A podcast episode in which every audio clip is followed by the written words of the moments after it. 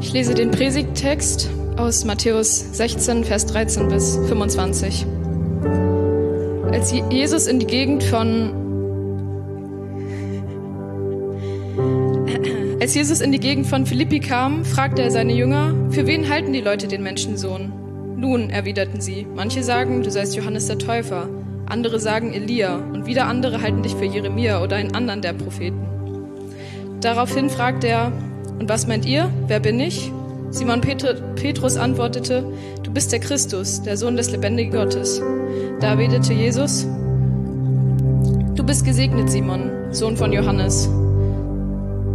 Denn das hat dir mein Vater im Himmel offenbart.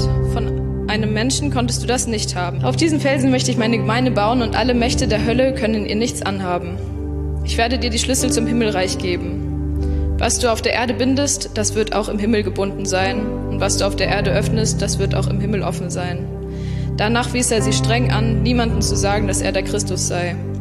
Von da an sprach Jesus ganz offen mit seinen Jüngern darüber, dass er nach Jerusalem gehen müsste und was ihn dort erwartete. Er, wurde, er würde durch die Hand der Ältesten, der obersten Priester und Schriftgelehrten alles erleiden müssen. Er würde getötet werden und am dritten Tag von den Toten auferstehen. Doch Petrus nahm ihn beiseite und bedrängte ihn. Das darf nicht sein, Herr, sagt er. Das darf auf keinen Fall geschehen. Jesus, Jesus drehte sich zu Petrus um und sagte, Geh weg von mir, Satan. Du willst mich in eine Falle locken. Du siehst die Dinge mit den Augen der Menschen und nicht, wie Gott sie sieht. Dann sagte Jesus zu den Jüngern, wer von, wer von euch mir nachfolgen will, muss sich selbst verleugnen und sein Kreuz auf mich nehmen und mir nachfolgen. Wer versucht, sein Leben zu behalten, wird es verlieren. Doch wer sein Leben für mich aufgibt, der wird sein wahres Leben finden.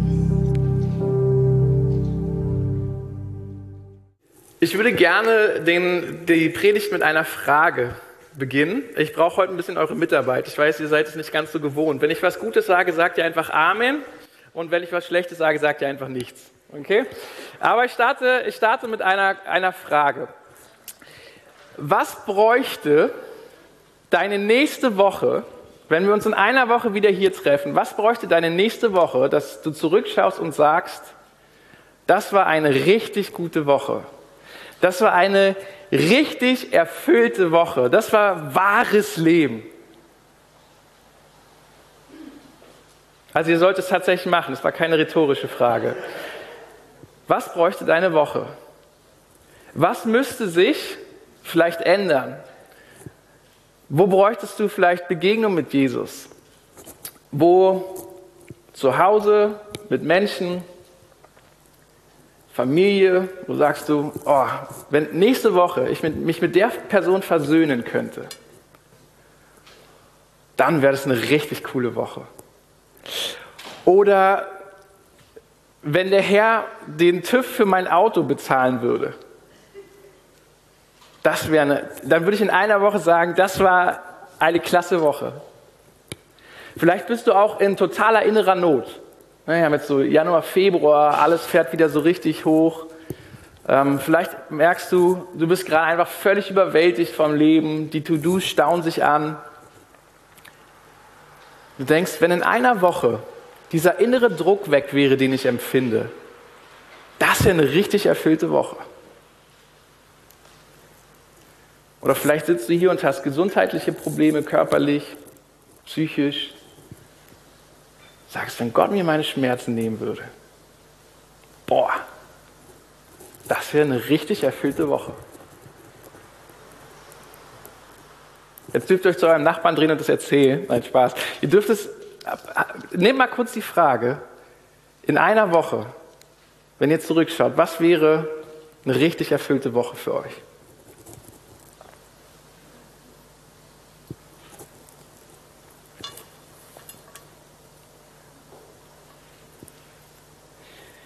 Ich äh, weiß nicht, ob ihr euch bewusst seid, dass, ähm, dass das hier die gute Nachricht ist.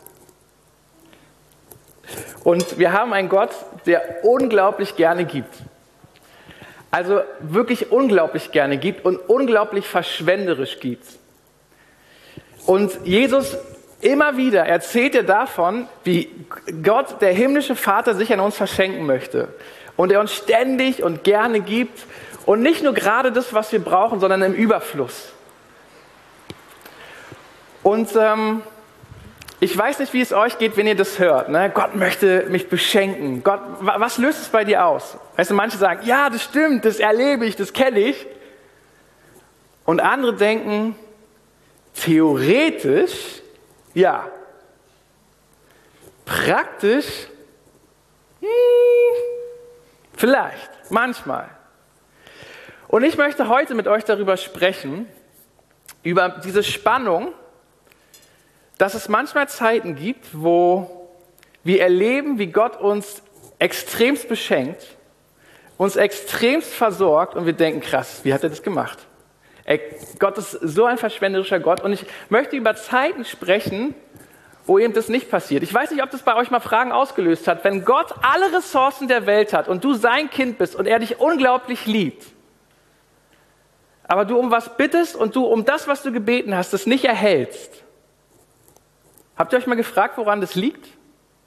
Manche würden vielleicht sagen, ah, ich habe vielleicht was falsch gemacht oder ich muss mehr stille Zeit machen oder ich muss geistlicher sein oder ich sollte sonntags wieder öfter kommen und weniger den Stream gucken oder keine Ahnung, was ihr, was ihr euch da denkt. Ähm, wisst ihr, dass Gott jemand ist, der so verschwenderisch schenkt, dass er euch beschenkt, obwohl ihr es nicht verdient habt? Das ist ja eigentlich Gnade, oder? Also, wenn Gott jemand ist, der uns Dinge schenkt und uns versorgt und überschüttet mit seiner Liebe und seiner praktischen Versorgung, und damit meine ich nicht, wenn ihr ein Brot braucht, dass er sagt, ja komm, ich, ich segne dich jetzt einfach mit Worten, sondern Gott möchte uns dann auch mit Brot versorgen. So ist unser Gott. Aber warum ist es manchmal, dass genau um das, was wir bitten, wir nicht bekommen? Oder vielleicht nicht so bekommen, ähm, wie wir es denken. Und darüber möchte ich eigentlich heute mit euch sprechen. Und ähm, ich bete, dass der Heilige Geist, dass du, Heiliger Geist, jetzt die Worte, die gesagt werden, dass dein Wort, über das wir hier sprechen, dass es uns verändert.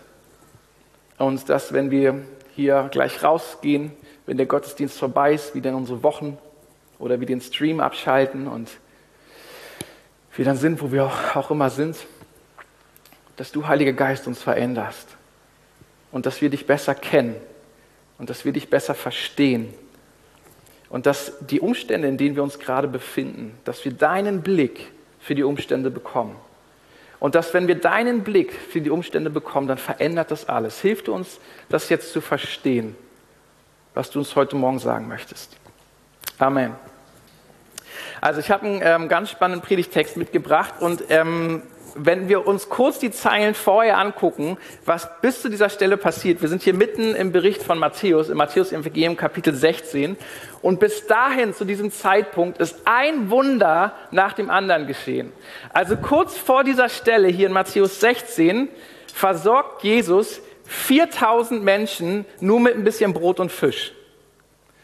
Also ganz viele Menschen sind da, alle sind richtig hungrig und Jesus stellt sich nicht hin und sagt so, ich bete, dass eure Mägen jetzt nicht mehr hungrig sind, sondern Jesus nimmt Brot und Fisch und vermehrt es so zahlreich, dass Tausende von Menschen gesättigt werden. Dann die Stelle davor erzählt davon, wie Jesus ganz viele unterschiedliche Menschen heilt. Leute, die nicht laufen können, Leute, die taub sind, ähm, Leute, die innere Probleme haben. Und diese Menschen kommen zu Jesus, Jesus legt die Hand auf und sie werden geheilt. Also Jesus macht das, was er seinem Vater tun sieht. Er ist großzügig, er ist verschwenderisch, er kümmert sich um die Bedürfnisse, er sieht die Menschen, er versorgt sie. Das heißt, die ganzen Menschen, die mit ihm rumlaufen, sagen, so ist Jesus. Na, Jesus kümmert sich um Kranke, Jesus kümmert sich um Bedürfnisse und ich muss nur in Jesu Nähe kommen, dann wird mein Leben verändert und alles ist gut. Und dann setzt diese ganz interessante Stelle hier ein. Und in dieser Stelle passiert in diesem Bericht von Matthäus ein unglaublicher Wendegrad. Also die Jünger haben all das erlebt und Jesus kommt mal wieder mit seinen Jüngern ins Gespräch und dann sagt er, wer glaubt ihr eigentlich, wer ich bin? Und dann lesen wir hier, dass Simon Petrus, der schlauste aller Jünger, wahrscheinlich, Oder vielleicht hat er sich auch immer nur getraut, auf Jesu Fragen zu antworten. Und alle hatten Angst, wenn Jesus eine Frage stellt, ist eigentlich schlecht, wenn ich antworte. Äh, nur Petrus traut sich ständig. Und er sagt, du bist der Christus. Du bist der Retter. Du bist der Messias. Du bist der Sohn des lebendigen Gottes. Und Jesus, yeah! Du hast es verstanden. Ey, du bist so gesegnet. Also eigentlich lesen wir hier den Bekehrungsmoment von Petrus. Er verkündet Jesus als Messias, als Retter der Welt, als der Sohn des lebendigen Gottes.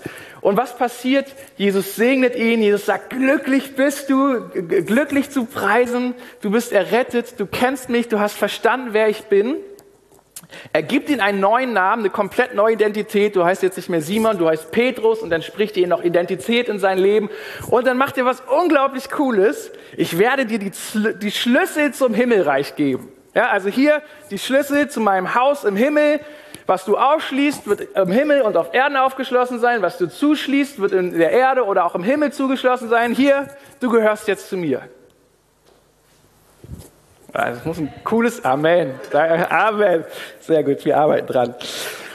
Ähm, krasser Moment. Aber dann passiert was Eigenartiges. Etwas, was keiner erwartet hat. In dem Moment, wo Petrus die Erkenntnis hat, wer Jesus ist, dass er der Retter für ihn ist, kommt plötzlich dieser Satz hier in Vers 21. Von da an, von da an sprach Jesus ganz offen mit seinen Jüngern. Worüber? Von da an, also es passiert etwas, dass Jesus anfängt, mit seinen Jüngern zu sprechen, was er ihnen vorher nicht gesagt hat. Was sagt er ihnen? Dass er nach Jerusalem gehen musste und was ihn dort erwartet. Er würde durch die Hand der Ältesten, der obersten Priester und Schriftgelehrten vieles erleiden müssen. Er würde getötet werden und am dritten Tag von den Toten auferstehen. Hä? Stellt euch mal die Jünger vor. Bis zu diesem Zeitpunkt sind sie hinter Jesus hergelatscht und Jesus hat die unglaublichsten Wunder getan und sie kam zu der Schlussfolgerung, du bist der Retter der Welt. Und dann, als sie diese Erkenntnis haben, sagt Jesus zu ihnen, er ist voll gut, dass ihr das gecheckt habt, aber ich meine jetzt eine Sache wirklich ernst. Ihr dürft es niemandem erzählen. Wenn man den Retter der Welt begegnet ist und das so verstanden hat, wie Petrus es verstanden hat, dann soll man es niemandem erzählen? Ich habe mich immer gefragt, warum sagt Jesus das? Ist ja einfach demütig und bescheiden und unser Herr und Retter, dass er sagt, ah, es keinem weil ich bin ja ganz demütig. Nein. Ich glaube, das, was danach kommt, dass Jesus sagt, ihr müsst erst verstehen, wer der Messias wirklich ist, bevor ihr mich verkündigen könnt. Weil wenn ihr nicht das ganze Bild von mir versteht, was ich tun werde und was ich mache, dann wird es kritisch. Bis jetzt haben sie den Messias nämlich nur erlebt als derjenige, der versorgt, beschenkt und Wunder tut und ihnen persönlich da begegnet, wo sie gerade sind. Er verändert komplett alle Umstände, komplett alle Situationen von hier auf jetzt. Und sagen, oh, das wird der König, Jesus wird der Messias, er wird eingesetzt, so ist der Messias, so wird er uns, so wird er uns begegnen, er wird durch die ganze Welt laufen, jeden Einzelnen berühren und jeder Einzelne wird geheilt werden und jeder Einzelne wird zu ihm umkehren. Und Jesus sagt, nein, jetzt wo ich verstanden habe, wer ich bin, erkläre ich euch, was meine Mission ist. Und dann sagt er, meine Mission ist, getötet zu werden. Und jetzt die Reaktion von Petrus. Also das ist der Typ, der gerade die Erkenntnis vom Messias hatte, der voll von Jesus gefeiert wurde. Das konnte dir nur Gott, der Vater, selbst sagen, weil Menschen hätten es dir nicht sagen können. Ja, also der Erkenntnis Gottes selbst hat Petrus erfahren. Und was sagt Jesus jetzt? Oh, ich hoffe, dass er es nie zu uns sagen muss. Geh weg von mir, Satan! Habt ihr euch mal gefragt, warum er so scharf reagiert? Also Petrus geht zu Jesus und sagt, das darf nicht passieren. Jesus, das darf nicht passieren, dass du stirbst. Echt, der ist voll fürsorglich, oder? So, ich, ich, würde ich einen Freund lieben und hören, er muss sterben, würde ich auch alles dafür geben, dass er nicht sterben würde. Ist doch das Normalste zu sagen, Jesus, du darfst nicht sterben, wir brauchen dich, du bist der Retter. Und die Worte, die hier gebraucht werden, ist, er will ihn wirklich überreden. Also Petrus versucht, Jesus zu überreden, nicht zu sterben. Er versucht, Jesus zu erklären, was für eine dumme Idee es ist, zu sterben. Und Petrus sagt, äh, Jesus sagt zu Petrus, geh weg von mir, Satan. Und ich habe mich gefragt, Jesus, kannst du nicht ein bisschen liebevoller sein? Der arme Kerl, der hat doch gerade erst einen neuen Namen und Identität bekommen, der bewegt sich da doch nicht so drinne. Dann will er einfach nicht, dass du stirbst und du sagst ihm, geh weg, Satan. Und da dachte ich, ein bisschen fies. Aber dann habe ich verstanden, als ich den Text weitergelesen habe, warum Jesus da so konsequent ist. Weil es kommt dann ein ganz wichtiger Satz, den habe ich mir hier markiert, den könnt ihr euch in euren Handys und Bibeln zu Hause auch noch markieren. In Vers 23, du siehst die Dinge nur mit den Augen der Menschen und nicht wie Gott sie sieht. Du siehst die Dinge nur mit den Augen der Menschen und nicht wie Gott sie sieht. Du siehst den Messias mit deinen Augen, mit deinen menschlichen Vorstellungen, aber nicht wie Gott den Messias sieht, was er tun wird und was er bringen soll. Du siehst die Umstände, die Situationen, aber nicht, was dahinter ist. Vielleicht kennt ihr diesen Bibelvers. Der Mensch sieht das vor Augen, ist, aber Gott sieht das Herz an. Ist vielleicht ein anderer Kontext, aber gleiches Prinzip. Der Mensch sieht mit seinen menschlichen Augen die Situationen und Umstände an, aber Gott sieht viel tiefer. Gott sieht viel weiter. Und was ist, wenn Gott viel tiefer hinter die Situation in unserem Leben schaut? Was ist, wenn Gott einen viel tieferen Plan für dein Leben hat, als einfach nur dich zu heilen? Einfach nur den Konflikt aus deinem Leben zu nehmen. Einfach nur von hier auf jetzt sofort alles zu verändern. Er könnte es. Und wir wissen Gottes Liebe und wir wissen, Gott ist derjenige, der sich reich verschenkt. Also ist doch nicht die Frage, ob er uns beschenken möchte und ob er uns liebt, sondern wie er dahin kommt, dass wir verstehen, auf einer viel tieferen Ebene, ja, jetzt verstehe ich es ja, jetzt, jetzt hast du nicht nur die Situation verändert, sondern du hast was in mir verändert. Und deswegen sagt Jesus, bitte erzählt den Leuten noch nicht, dass ich der Messias bin, weil sie würden ein unvollständiges Bild von mir haben. Die Leute, wenn sie hören, dass ich der Messias bin, hören von den Speisungen der 5000, von den 4000, von den Lahmen, von den Kranken, von den Gefangenen, die frei werden. Aber es ist nur eine Seite der Medaille. Denn was die Menschen hören müssen, ist, dass ich gekommen bin, um für sie zu sterben. Und bis das nicht geschehen ist, dürft ihr mich nicht verkündigen. Das sagt er so nicht, aber so passiert es tatsächlich. Du siehst die Dinge nur mit den Augen der Menschen und nicht wie Gott sie sieht. Und dann kommt ein ganz spannender Teil, den ihr vielleicht schon mal gehört habt und wo ich mich persönlich gefragt habe in den letzten Tagen, was bedeutet es eigentlich? Also es ist eigentlich so der zentrale Teil über Nachfolge, über Christus nachzufolgen, was es bedeutet, ihm nachzugehen. Und ich musste euch ehrlich, ganz, ganz ehrlich, als ich diesen Text gesehen habe, wo zeigt sich das eigentlich in meinem Leben? Ich lese ihn mal vor und dann könnt ihr für euch selbst urteilen. Dann sagte Jesus zu seinen Jüngern, wer von euch mir nachfolgen will, muss sich selbst verleugnen und sein Kreuz auf sich nehmen und mir nachfolgen. Wer von euch mir nachfolgen will, muss sich selbst verleugnen und sein Kreuz auf sich nehmen und mir nachfolgen. Wer versucht, sein Leben zu behalten, wird es verlieren. Doch wer sein Leben für mich aufgibt, wird das wahre Leben finden. Wer mir nachfolgen will, muss sich selbst verleugnen. Er muss sein Kreuz auf sich nehmen. Was heißt das? Ich könnte jetzt die Frage vom Anfang nochmal ändern. Anstatt zu fragen, was braucht es in einer Woche, was Gott dir schenkt, könnte ich vielleicht auch fragen, wie kannst du dich nächste Woche selbst verleugnen? Wie kannst du nächste Woche dein Kreuz auf dich nehmen? Puh.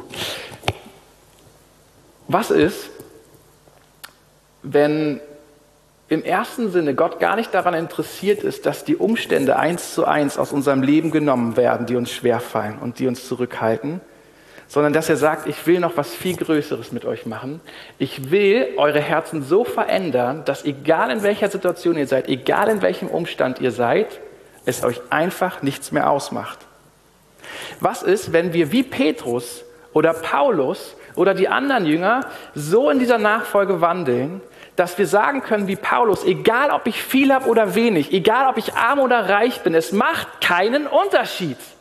Egal ob mein Bankkonto voll ist oder leer ist, egal ob wir 20 Millionen auf unserem Gemeinde, Lukas-Gemeindekonto haben, damit wir den Bau noch größer und weitermachen können, oder ob wir gerade gar kein Geld haben, aber wir bauen müssen, aber es keinen Unterschied macht, wie wir Entscheidungen treffen, wie wir ihm nachfolgen. Was ist, wenn es keinen Unterschied macht, ob wir körperliche Gebrechen haben oder nicht? Wir können ja mal uns mit den Senioren unterhalten. Ne? Ich bin jetzt 34. Und ich spüre meinen Körper viel mehr als zuvor. Nicht im positiven Sinne, sondern ich merke, wow, mit 34, innerlich, ich fühle mich ne, ich richtig fit und ich bin auch echt noch fit, Leute. Aber mein Rücken, ne? Mein Rücken. Die nächsten drei Wochen sind wir mit MC auf Einsatz und fahren durch verschiedene Gemeinden. Und ich werde auf Isomatten schlafen. Und ich weiß jetzt schon, was mein Rücken mir sagen wird. Und vielleicht wird es passieren, passiert es schon, dass dann die Studenten, wenn sie mich morgens so aus dem Bett kriechen sehen, dass sie mir die Hand auflegen und beten und mein Rücken gestärkt ist und ich merke, wow, jetzt bin ich ready für den Tag. Meine Rückenschmerzen sind weg. Jetzt kann ich wieder fröhlich einen Input geben oder Lobpreis machen oder mich an Menschen verschenken, weil meine Rückenschmerzen weg sind. Oder meine Rückenschmerzen gehen nicht weg. Ich sage, okay, Herr, ich möchte mein Kreuz heute auf mich nehmen. Und egal, ob ich Rückenschmerzen habe oder nicht, ich möchte mich heute großzügig verschenken. Und es ist vielleicht nur ein kleines Beispiel, was es bedeutet, sein Kreuz auf sich zu nehmen, die Situation in seinem Leben anzunehmen und vielleicht auch Gott hinzuhalten, weil manchmal ist es so, dass Gott sofort die Dinge löst und sofort beschenkt. Und wir beten auch dafür, gib uns unser täglich Brot. Und man muss ja auch ganz ehrlich sagen, er gibt uns ja nicht nur unser täglich Brot, sondern er gibt uns viel mehr als das. Aber ich glaube eben, dass es auch Situationen in unserem Leben gibt, wo Jesus sagt, wollen wir es zusammen angehen? Wollen wir es nicht zusammen angehen? Und ich mache was viel Größeres in all deinen Herzen und mache viel mehr, als was vor deinen Augen ist. Ich raschel so, ne? Das ist mein Bart. Entschuldigung, ich werde mich nächstes Mal rasieren. Amen, danke. Ja, jetzt, jetzt versteht ihr, wie es funktioniert. Sondern vielleicht möchte ihr unsere Herzen so verändern, dass wenn wir das nächste Mal mit unserem Partner streiten, dass wir sagen, es ist okay. Es ist okay, dass meine Frau mir gerade nicht die Schulter tätschelt und mir sagt, was für ein cooler Macker ich bin. Es ist okay, dass Menschen gerade nicht anerkennen, was für eine coole, gute Leistung ich bringe und sie es für selbstverständlich nehmen. Es ist okay. Es macht mir nichts aus. Es ist okay. Es ist okay für mich, dass ich Schmerzen habe. Es ist okay, dass ich psychisch herausgefordert bin. Es ist okay, Herr. Und ich glaube, genau das ist, was dieser Text versucht zu beschreiben, was er sagt, unser Kreuz auf sich zu nehmen, uns selbst zu verleugnen, unsere eigenen Bedürfnisse. Und man kann in so ein falsches Ding geraten, dass man denkt, ah, ich darf jetzt keine Bedürfnisse mehr haben und ich muss jetzt alles fromm angehen und ich muss dann jetzt alles über mich ergehen lassen und ertragen lassen. Ich würde sagen, nee, in allererster Linie solltest du ins Gespräch mit Jesus kommen. Sagen, Jesus, ist es etwas, was wir zusammen angehen sollen? Ist es etwas, was ich für dich tragen soll? Was mir zum ersten Mal diese Woche aufgegangen ist, als Jesus ans Kreuz von Golgatha läuft und mit diesem Kreuz, das dieses Kreuz schleppt, habe ich zum ersten Mal darüber nachgedacht, wessen Kreuz er eigentlich dort schleppt. Eigentlich voll dumm, ich bin voll lange Christ. Aber er schleppt nicht sein eigenes Kreuz. Er schleppt nicht sein Kreuz. Er schleppt mein Kreuz. Jesus hat mein Kreuz auf sich genommen. Und die Einladung, das Kreuz, unser Kreuz auf uns zu nehmen, ist die Einladung, und unter das Kreuz zu kommen, das er für uns trägt. Und es klingt manchmal vielleicht so romantisch, ja, ich erdulde die Sachen in meinem Leben und ich verleugne mich selbst. Und äh, es kann so eine komische Dynamik bekommen. Und manche Sachen sind wirklich schwer. Wenn du wirklich Schmerzen, wenn du wirklich krank bist, du sehnst dich danach, gesund zu sein Wenn du wirklich herausgefordert bist mit, mit Streit mit Menschen, du sehnst dich nach Versöhnung. Und das ist dann manchmal so schnell gesagt. Und es, zu sterben ist schmerzhaft. Sich selbst zu sterben ist schmerzhaft. Aber Bene, du hast das so schön gebetet.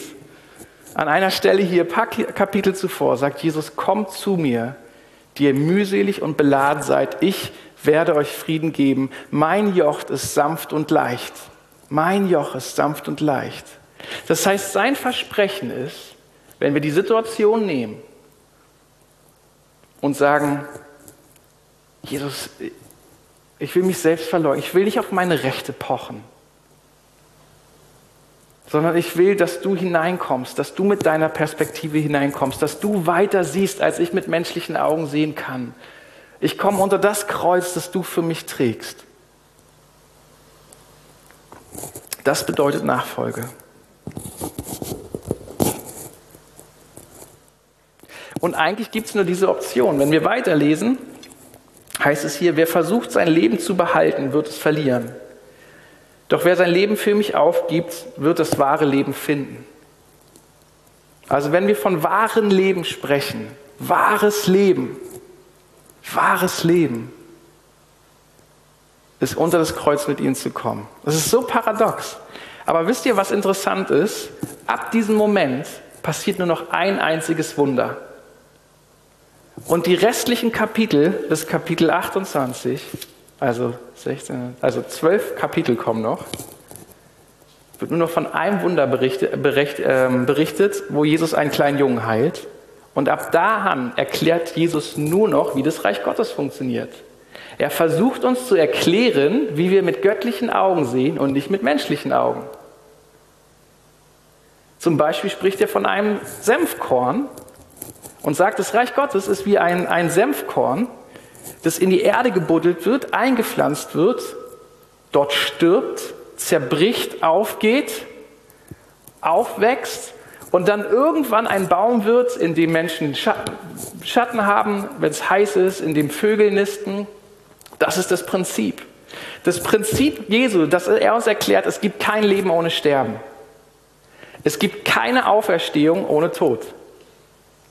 Und das versucht er uns zu erklären. Das heißt, wenn du wahres Leben hast, ist der einzige Weg, wenn du das wahre Leben haben möchtest, ist dir selbst zu sterben, und zwar täglich. Und das ist das, was der Heilige Geist perfekt in uns macht. Er uns immer wieder Situationen in unserem Leben zeigt, wo wir die Chance haben, uns selber zu sterben. Und wir können uns wehren oder unsere Rechte einfordern und sagen, aber ich bin doch ein Kind Gottes, so darfst du nicht mit mir umgehen. Ah, du musst doch sehen, wie toll ich bin und was ich für dich mache. Sondern er gibt uns jeden Tag die Gelegenheit zu lernen, uns selber zu sterben. Wir hatten mal einen ganz coolen ähm, Missionar, der hier äh, die Jugendarbeit ähm, mit auch angestoßen hat. Und ähm, ich weiß noch, auf einer Kinderfreizeit, hat er immer gesagt, you have to die. You have to die. Du musst sterben. You have to die. Und es war irgendwann, weil war so Kinder, ne? Ich war so zehn. You have to die. Und dann habe ich uns zwei Tage, you have to die, you have to die gesagt. Vielleicht ist es das etwas, was wir wieder anfangen müssen. Sagen, hey, darf ich für dich beten? Hey, you have to die. Du musst sterben. Und deswegen, ich habe äh, keine Folie gemacht, aber ich verrate euch jetzt den Titel der Predigt, okay? Täglich sterben, der Weg zum wahren Leben. Jetzt dürft ihr Amen sagen. Genau. Nächste Woche könnt ihr dann die Gegenpredigt halten, wenn ihr wollt. Müsst ihr, müsst euch an Matthias wenden. Täglich sterben, der Weg zum wahren Leben. Und wisst ihr, was cool ist? Wir haben immer noch einen Vater, der uns großzügig beschenkt und versorgt. Und selbst wenn wir, wenn er uns in Situationen bringt, wo für uns es dran ist zu sagen, hier sterbe ich mir selbst, wird er uns die Gnade geben. Und Gnade, dieses Wort, kommt unter anderem von, haben wir gelernt? Sie nuschelt so die Maske so, als, als würde sie eine Antwort geben. Energie, Energia. Gnade bedeutet, die göttliche Kraft, die göttliche Energie zu bekommen, um die Dinge zu tun, die von uns erwartet werden, die er sich von uns wünscht. Das heißt, die Gnade, das Kreuz auf uns zu nehmen, die Kraft, die Energie dafür kommt von ihm. Und deswegen möchte ich gerne die Predigt so schließen. Es ist wieder ein bisschen unkonventionell, beziehungsweise wir machen es nicht so oft. Ich möchte gerne, dass ihr jetzt noch mal kurz in euch geht und überlegt, und vielleicht passt es zu der Anfrage, die ihr gegeben habt am Anfang, ähm, wo ich gesagt habe, was braucht es für nächste Woche, dass ihr sagt und sagt, das war eine richtig erfüllte Woche. Und vielleicht ist es euer Punkt, wo der Herr sagt, ey, nächste Woche ist das der Ort, wo du dein Kreuz auf dich nehmen kannst. Und ich würde gerne, dass wir einfach die Augen schließen und wir eine, eine gemeinsame Gebetszeit haben. Wir sind ja hier zusammengestellt als christliche Gemeinschaft. Und ich möchte, dass wir dafür einander beten. Okay, und wir machen einfach alle die Augen zu. Und ich werde gleich einfach zwei paar Sachen sagen, wofür wir beten. Und wenn du innerlich sagst, das ist mein Thema, dann kannst du ganz praktisch kurz aufstehen. Wir beten für dich. Kannst auch innerlich aufstehen, wenn es dir hilft und dir unangenehm ist. Aber ich fände es schön, wenn wir noch einfach einander da segnen können. Weil das ist unsere Aufgabe, uns zuzusprechen, Mut zu geben, zu sagen, Jesus ist mit dir dran. Du musst sterben, täglich. Aber Gott möchte dich versorgen mit der Kraft, die du brauchst. Und dann lass uns die Augen schließen und möchte für die Menschen jetzt beten. Lass uns gemeinsam für die Menschen beten, denen es gesundheitlich nicht gut geht, sei es körperlich oder innerlich. Und lass einfach die Augen zu. Und wenn dich das betrifft, kannst du jetzt aufstehen oder innerlich aufstehen und wir machen uns jetzt eins vor dir, Vater im Himmel, der du der Gott bist, der uns versorgt und beschenkt mit allem, was wir brauchen zum Leben. Danke, dass du ein großzügiger Geber bist. Und du siehst jetzt jeden, der, der wirklich herausgefordert ist gesundheitlich. Danke, dass du Versorger bist und dass du Situationen von hier auf jetzt verändern kannst. Und wir wollen und wir glauben, dass du ein Gott bist, der heilt. Aber ich bete auch, dass du zeigst, wo du das gebrauchen möchtest, um tiefer zu gehen, um weiterzugehen, um deine göttliche Perspektive reinzubringen. Bitte verändere du die Herzen und gib uns Kraft und deine Gnade und Energie, das zu tragen, was du uns in dieser nächsten Woche und für die nächsten Wochen bestimmt hast. Und wenn du ganz praktisch Versorgung brauchst, sei es finanziell oder für was Praktisches auf der Arbeit oder für die Familie oder, oder, oder, dann, dann darfst du auch jetzt aufstehen. Und dann lass uns da auch nochmal hier beten. Gott, du bist ein Gott, auf den man sich verlassen kann. Du bist unser Versorger. Du bist unser guter Hirte. Du möchtest uns zum frischen Wasser und frischen Wiesen führen. Aber du führst uns manchmal nicht nur zum frischen Wasser und frischen Wiesen, sondern du hast sogar die Eigenschaft, im Angesicht unserer Feinde uns einen Tisch voll zu decken. Dass selbst wenn unsere Feinde uns umzingeln und unsere Lebensumstände uns zu erdrücken drohen, versorgst du uns. Und wir beten jetzt diese Versorgung aus. Versorge du ganz praktisch, Herr, finanziell, in den zwischenmenschlichen Beziehungen, in dem, was wir brauchen, an den Orten, wo wir die nächste Woche sein werden. Danke, dass du unser Versorger bist und dass du ein Gott bist, auf den wir uns verlassen können. Und auch hier beten wir, Jesus, dass du uns wieder zeigst, wo möchtest du uns praktisch beschenken und wo dürfen wir die Situation in unserem Leben gebrauchen, dass unser Herz verändert wird und wir deine Perspektive bekommen. Das Lobpreisteam kann mal nach vorne kommen. Wir haben noch ein schönes Lied, das das so ein bisschen zusammenfasst und ihr dürft einfach die Augen geschlossen halten und bleibt doch einfach so im Gespräch mit Jesus. Wenn du Jesus selber noch nicht kennst oder dir es vielleicht so ähnlich geht, wie Samuel erzählt hat, dass du lange Christ bist, manchmal brauchst du noch mal eine Entscheidung zu sagen, Jesus, du bist mein Retter.